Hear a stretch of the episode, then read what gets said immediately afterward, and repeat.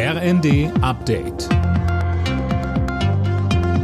Stündlich neu. Auf den Punkt informiert. Ich bin Tom Husse. Guten Abend.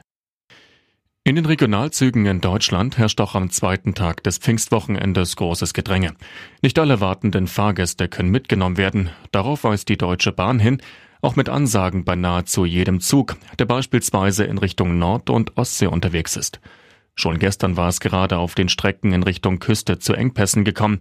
Ein befürchtetes Chaos mit Zugräumungen oder einem massiven Einsatz der Bundespolizei hat es nicht gegeben. Russland hat erstmals seit Ende April wieder die ukrainische Hauptstadt Kiew mit Raketen beschossen. Insgesamt soll es fünf Explosionen gegeben haben. Mehr von Holger Dilk. Auf ukrainischer Seite sagte Kiews Bürgermeister Klitschko, die Einsatzkräfte seien mit Löscharbeiten beschäftigt. Weiter heißt es, die Raketen hätten dem Bahnnetz des Landes gegolten. Russland dagegen sprach von einem gezielten Schlag gegen Panzerlieferungen aus dem Ausland. Gleichzeitig warnte Präsident Putin den Westen davor, der Ukraine Langstreckenraketen zur Verfügung zu stellen. Die derzeitigen Waffenlieferungen würden schon jetzt den Konflikt lediglich in die Länge ziehen.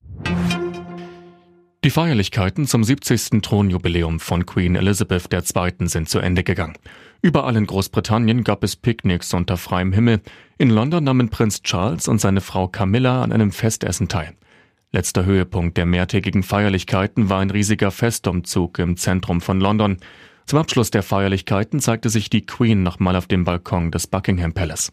Die vergangenen Tage hatte sie einige Programmpunkte ausgelassen, weil sie sich nicht fit genug fühlte. Wales ist das erste Mal seit über 60 Jahren wieder bei einer Fußball-WM dabei. Im entscheidenden Spiel für das letzte europäische Ticket für das Turnier in Katar setzen sich die Waliser mit 1 zu 0 gegen die Ukraine durch. Alle Nachrichten auf rnd.de